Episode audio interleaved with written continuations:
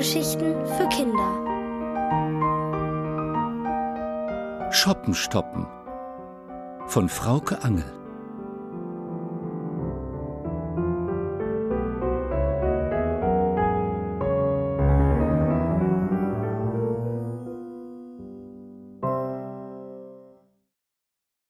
Kaufrausch Mama sagt, es ist ja unbegreiflich, dass andere Menschen freiwillig ganze Samstage in der Stadt verbringen. Wo ist das Vergnügen? fragt sie uns mit großen Augen. Aber keiner kann ihr eine Antwort geben. Denn Papa und ich gehen auch nicht gerne shoppen. Einkaufen nervt. Die Umkleiden sind immer viel zu klein und die Auswahl ist immer viel zu groß. Außerdem ist es in den Geschäften viel zu voll und viel zu laut und wenn ich im Schuhladen überhaupt noch einen Platz vor dem Fernseher kriege, dann habe ich den Film entweder schon gesehen oder ich kann ihn nicht verstehen, weil das Kind neben mir schreit. Am schlimmsten ist es aber, wenn ich einen Platz ergattert habe, den Film noch nicht kenne, keiner schreit und ich das Gucken ständig unterbrechen muss, weil Papa mir immerzu neue Schuhe bringt, die ich anprobieren soll. Das nervt mich. Und Papa auch.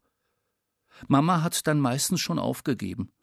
Sie sitzt draußen vor dem Shoppingcenter in der Fußgängerzone und füttert Tauben, obwohl das verboten ist. Weil Tauben in Innenstädten nämlich eine Plage sind und Krankheiten übertragen. Aber Mama füttert trotzdem. Weil Geschäfte für sie eine noch größere Plage sind und sie sich sicher ist, dass dort drinnen auch Krankheiten übertragen werden. Geisteskrankheiten nämlich. Tatsächlich fragt Papa mich drinnen schwer genervt: Kilian Kirmse, was möchtest du denn nun haben? Und ich sage Cheeseburger mit Pommes und Ketchup. Aber Papa meint nur die Schuhe. Und weil ich sehe, dass er inzwischen ganz blass ist, zeige ich schnell auf die mit den blauen Streifen und den Blinkersohlen. Papa seufzt, weil das die allerersten waren, die ich anprobiert, die mir gepasst und gefallen haben. Sein Blick schweift über die anderen fünfzehn Paar, die vor dem Fernseher am Boden stehen, aber er sagt nichts. Er räumt die Kartons wieder in die Regale und schlurft mit den Blinkerschuhen zur Kasse. Er ist mit seiner Kraft jetzt auch am Ende, und das ist gut, denn dann komme ich vielleicht doch noch zu meinem Cheeseburger. Ich finde, irgendeine Belohnung habe ich mir verdient. Immerhin sind wir schon seit vier Stunden in der Stadt und haben gerade mal das Nötigste gekriegt. Nötig waren neue Unterhosen für Papa, weil seine aussehen wie Teppichfranzen, sechzehn neue Bücher für Mama, weil sie keinen Mantel gefunden hat und Bücher sie von innen wärmen, und neue Schuhe für mich, weil meine Füße schon wieder gewachsen sind.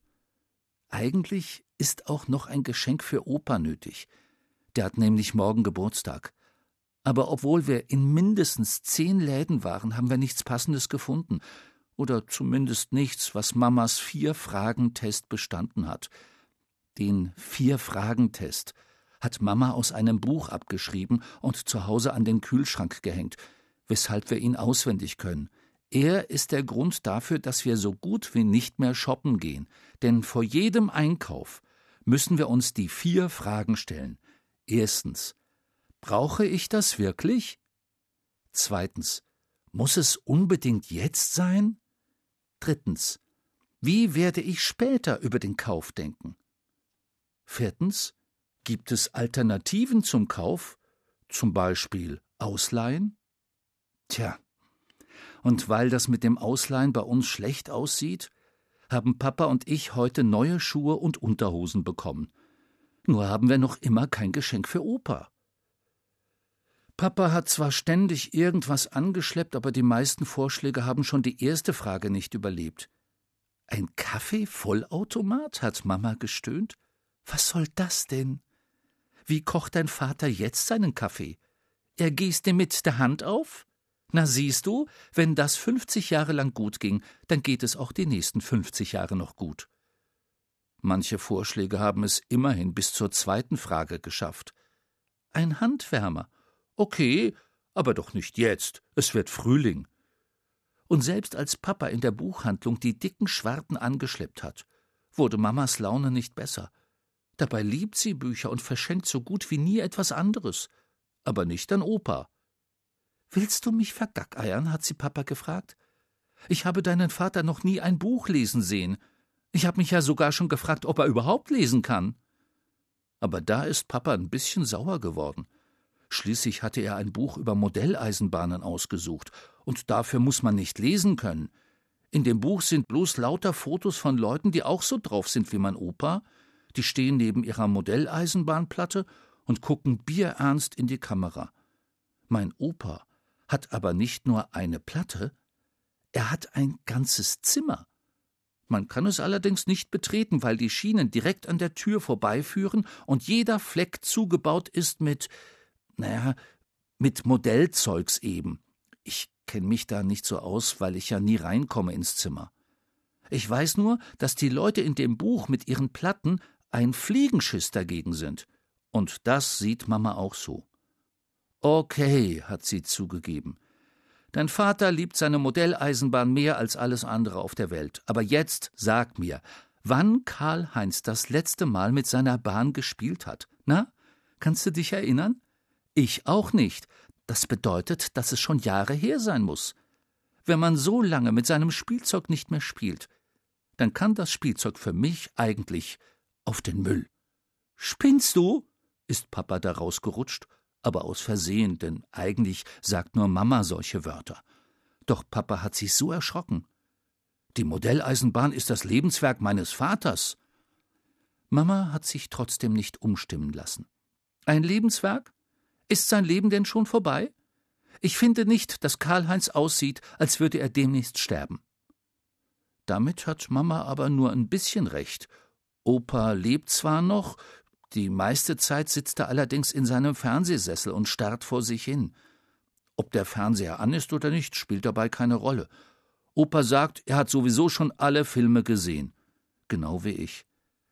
Und deshalb habe ich heute nichts dagegen, dass Papa mich im Schuhladen vom Fernseher wegholt, um mit mir draußen im Gewusel nach Mama zu suchen. Wir finden sie ganz schnell. Um sie herum hat sich eine große Traube gebildet. Papa seufzt schon wieder und kämpft sich durch die vielen Leute und ihre Taschenberge zu Mama durch, die gemütlich auf einer Bank in der Sonne sitzt und der es nichts ausmacht, dass ihr eine Taube auf den alten Mantel gekackt hat. Hätte ich mir einen neuen gekauft, hätte es mich wahrscheinlich geärgert, sagt Mama zufrieden. Aber an Papas schlechter Laune ändert ihr Lächeln nichts, denn Opas Geburtstagsgeschenk fehlt immer noch.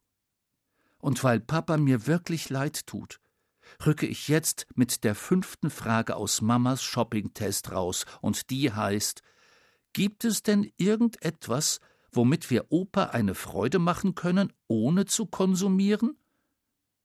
Papa sieht mich so entgeistert an, als hätte ich gesagt, ich will meine Blinkerschuhe umtauschen. Mama dagegen starrt auf die Taubenkacke und tut so, als hätte sie meine Frage gar nicht gehört. Und ich weiß auch warum.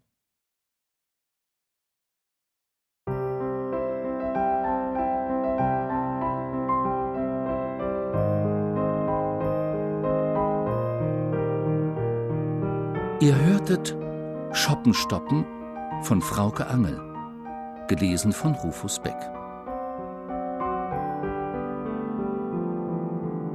Ohrenbär. Hörgeschichten für Kinder in Radio und Podcast.